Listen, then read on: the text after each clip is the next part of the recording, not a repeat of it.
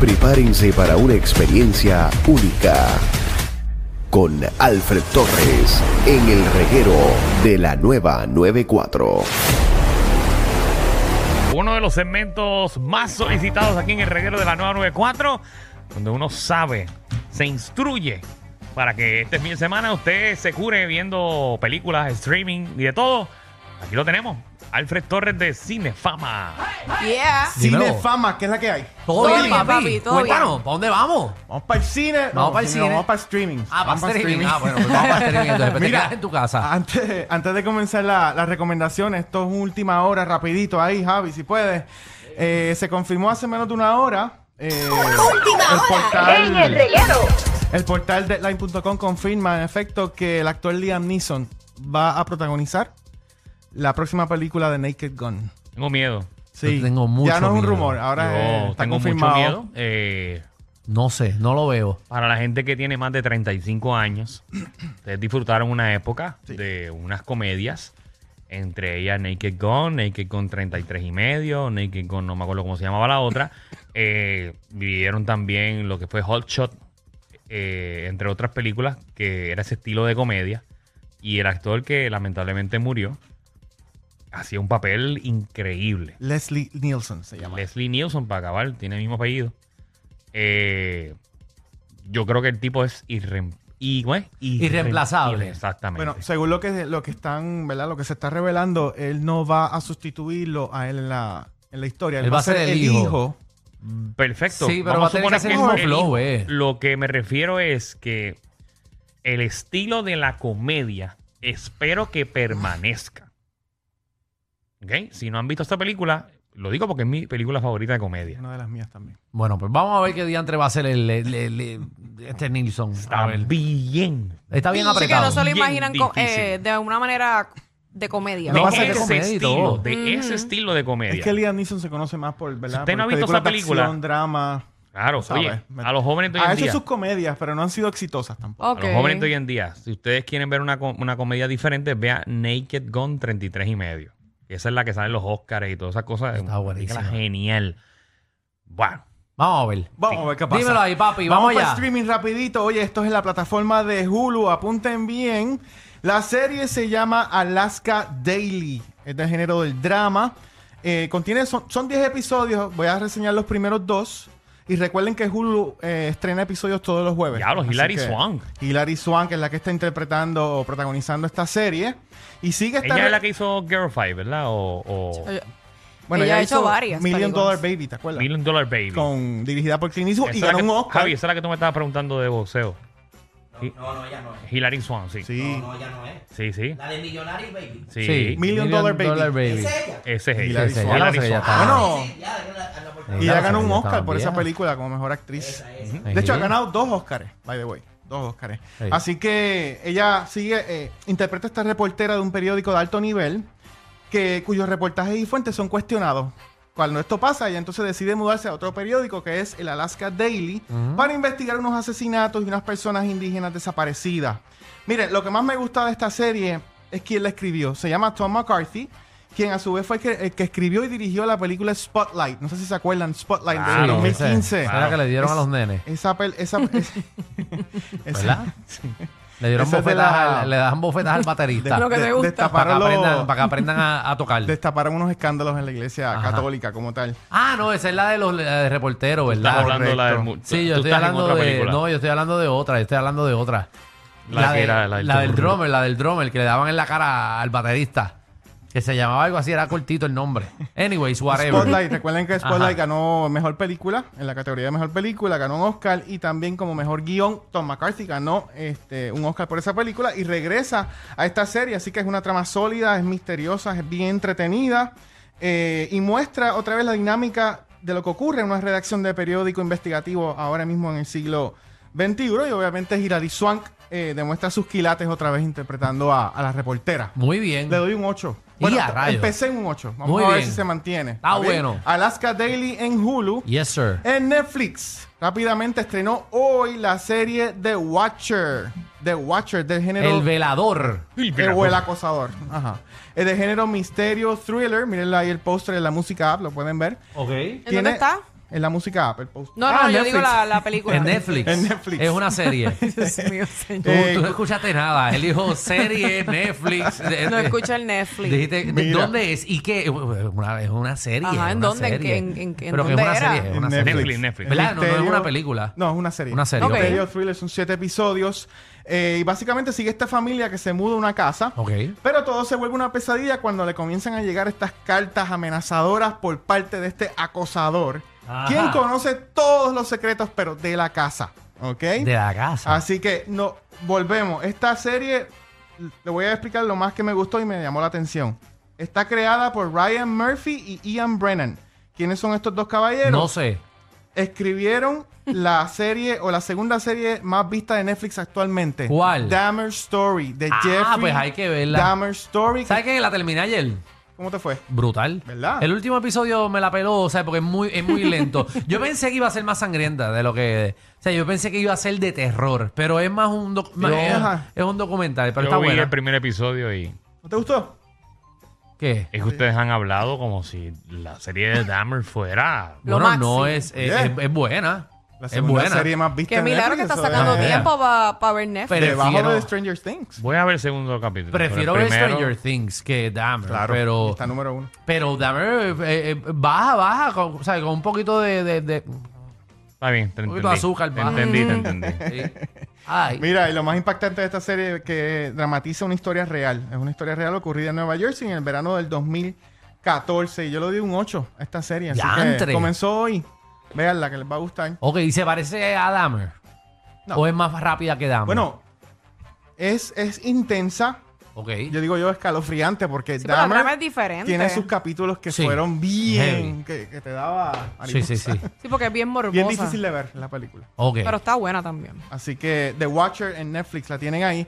Óyeme, Danilo, The Redeem Team, el documental de Netflix que está pegado. Ah, mira lo que hablaste. Duro, duro, duro. Cuéntame, yo sé que tú lo viste. No, para los fanáticos de, de baloncesto o los que quieren ver la historia, eh, de verdad que es tremendo documental o una, ¿verdad? Un capítulo nada más. Eh, esto lo hizo la gente de The Last Dance, ¿verdad? Dice aquí, from the filmmakers from behind The Last Dance. Eh, la historia es que los Estados Unidos perdió. Gracias. Eh, Gracias por dañármelo. No, no, no, por eso se llama The Redeem Team. Ajá. O sea, como Y ellos... después me critican a mí, tú No, no, no, porque todo el mundo lo sabe, esto es historia. Eh, cómo feo. comparábamos antes los Estados Unidos como este equipo que no, que no perdía nunca y poco a poco lo que fue Europa y otros países eh, de Sudamérica y América Latina como Puerto Rico eh, mejoraron y ahora había competencia. Así que como Estados Unidos trata, trata, porque hoy en día eh, sigue siendo complicado jugar con, con equipos como España, eh, Grecia, entre otras potencias, Lituania, Eslovenia, que ahora tienen jugadores de la calidad de la NBA. Ok. So, ahora eh, básicamente perdió el equipo de Estados Unidos Bueno, en ese ellos documental. perdieron, históricamente perdieron en, en Atenas en 2004. Ay, Dios. este Y empiezan las críticas, porque acuérdate, cuando tú eres número uno y, y ganas siempre por 30 puntos, pues eso es la gloria. Pero cuando ustedes pierden, como con Puerto Rico, que perdieron como por 20 puntos, pues las cosas cambian. Dito sale Kobe Bryant. Y aquí ahí. sale Kobe Bryant. eh, se vistió de todo un héroe para retomar este equipo, este Team USA y llevarlo a la cima. Y vamos a estar viendo también imágenes de Kobe Bryant junto a LeBron James. Muy LeBron bien. James, bueno. Dwayne Wade, o sea, Súper emocionante. Una historia bien chévere, así que es real, obviamente es verídico y los mismos jugadores la cuentan. Así que si tienen la oportunidad de verlo, eh, vean de Redeem Team. Yo le di un 10. Yo no sé tú, ¿Un pero 10? Yo le di un 10. Ya, rayos, papi, le dio un 10. Eso. Espérate, eh. déjame aclarar. Eh. El que, eh, el que le gusta mucho el baloncesto es Danilo. A mí me gustó en plano Yo- particular. Yo no sé toda la información que sabe él, ¿verdad? Yo Exacto. pienso, yo pienso que en cuestión de que nosotros que vivimos esa época, que eso es tan, tan cerca como hace 10 años para atrás o 15 años, no debió haber sido un capítulo nada más. Y creo que es muy corto, creo que es una hora y 30, una hora y Ah, Una cuarenta. hora y 30 minutos. Ah, una hora y media y se acabó. una hora y 30 minutos. Yo Ah. pienso que hay Ay, mucho más. Hay mucha más Hay información. mucho más no- información. eh, y ellos como que se cuidaron un poquito, ¿entiendes? Ajá. Porque no querían como que caer en lo que realmente pasó. Eh, ellos mencionaban muchas veces que, que fueron criticados, que la gente los abuchó, pero esas cosas ellos no quisieron demostrarlas. No, las presentaron. Ay, O sea, cuando ellos perdieron de verdad, Oye, nunca mostraron, por ejemplo, a Arroyo sacando la camisa de Puerto Rico. Hay muchos detalles y cositas que ellos como que se las aguantaron. Bueno, porque el documental es de ellos, no es de ah, nosotros. no, claro, pero si vas a contar la historia de que ustedes se chavaron, pues vamos a ver lo que se chavaron de verdad. Pues Al igual que la gloria que tuvieron, ¿entiendes? Yo lo hubiese hecho de más capítulos. Ok. Bueno, pues nada, pues sí, a ver de después del éxito que está teniendo, a lo mejor traen más, más imágenes y más contenido. Pero no le doy un 10, no le doy un 10. Ok, ¿Cuánto le das, Ay. Danilo? Le doy un 8. Ok. ok, pues nada, vámonos en nueve y Danilo estamos es el todos experto, felices. ¿no? No, no, porque Daniel es experto en Vámonos en baloncesto, cuatro. pero no en documentales. Oye, eso es un bueno, documental. es bueno. Cuando subí el post, eh, mucha gente comentó en este post y Sí, yo vi todos un fueron corto, excelentes un para arriba. trailer. O sea, yo vi el trailer así como que me salió en Netflix y se vio demente. Sí. O sea, se ve interesantísimo. Vamos allá. Continuamos en Netflix también. Eh, Esta película se llama The Luckiest Girl Alive. Es del Ay. género del drama suspenso. Dura una hora 55 minutos y pro- está protagonizada por Mila Kunis. Sí. Mila Kunis, ¿ok? Y básicamente sigue la vida perfecta de esta escritora neoyorquina que empieza a tambalearse cuando un documental sobre un crimen de su pasado la, obri- la obliga a enfrentarlo. Así que esta película trata un tema bastante difícil. eh, y, y está presentada en dos timelines diferentes, el presente y el pasado. Continuamente lo van a estar viendo en la película. Y básicamente es una historia poderosa de una mujer cuya vida se está cayendo en pedazos. Pero al final saca fuerzas para salir adelante. Y lo mejor de esta película es la actuación de la protagonista. Sí, Ok. sí. Me encantó. Ella muchísimo. estaba, ella estaba en mi lista en un pasado de, de Crutch. Sí, pero sigue siendo una jebota. Sí, mira, muchacho. Eh, sigue siendo una jebota. Chacho, Sí. te brillan los ojos. Sí, no, no, macho. Para que ella no me ha conocido.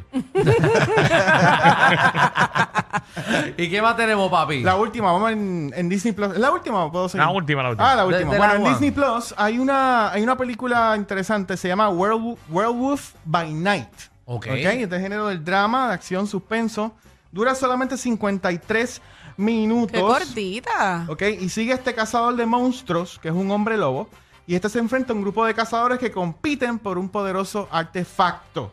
Ok, esta serie eh, le pertenece a Marvel, ok. Forma parte de la fase 4 del MCU. Ok. Eh, y básicamente pues rinde este homenaje a las películas clásicas de monstruos de los años 40. Ajá. Así que esta película es en blanco y negro. Y quiero empezar por ahí. Oye, de esa también- época del hombre lobo, de esa época de Frankenstein. exactamente. Eso, eso es, bien parecido a esa- ese tipo de película. Sí, pero están tratando de sacar todo eso otra vez porque para el parque nuevo de... Bueno, ah, no, eso no tiene No, que ver una Universal. cosa. Es Universal. Pero, Pero van sí- a sacar la parte de, Wor- de, de los monsters originales. Pero sí, Marvel se está diversificando con esta serie. Sí. Y tengo que, me lo han preguntado, esta serie no está interconectada con ninguna de las películas de Marvel Ah, no, va para- Ok, si ese. Werewolf va a terminar allí, va a terminar en Oh, Avengers. por favor, yo no quiero ver a Frankenstein al lado de, de Wolverine. ¿Qué te pasa? O sea, una cosa no, no cruza con otra, por favor. que si ya llegó, ya llegó Hércules. ¿Quién? Hércules. Hércules. Ajá. Tú dijiste otra cosa. Hércules a Marvel. Ah. Hercules Bueno, a espera. Marvel. van a hacer un live action de Hercules, pero es de Disney.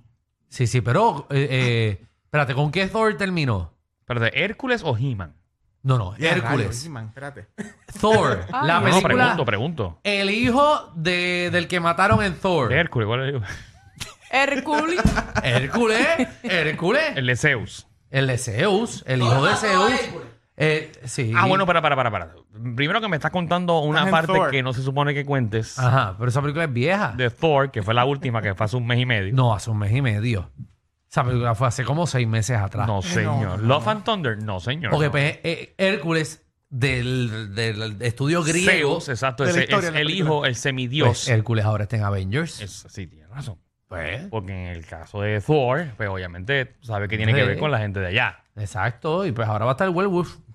Pero igual viene una película de Hercules live action. No me, no por me ahí. mezclen, no me, por favor, no me mezclen a. Werewolf. werewolf de que tú ves a todo el mundo ahora. Y No, vienen van- vampiros no, y todo. Mira. Drácula ayudando a Iron Man, no, por favor. Seguro. Deja que tú veas. y antes, antes de acabar el segmento, la semana que viene pendiente, que venimos con la reseña de Black Adam, Uh, que estrenó anoche y está acabando.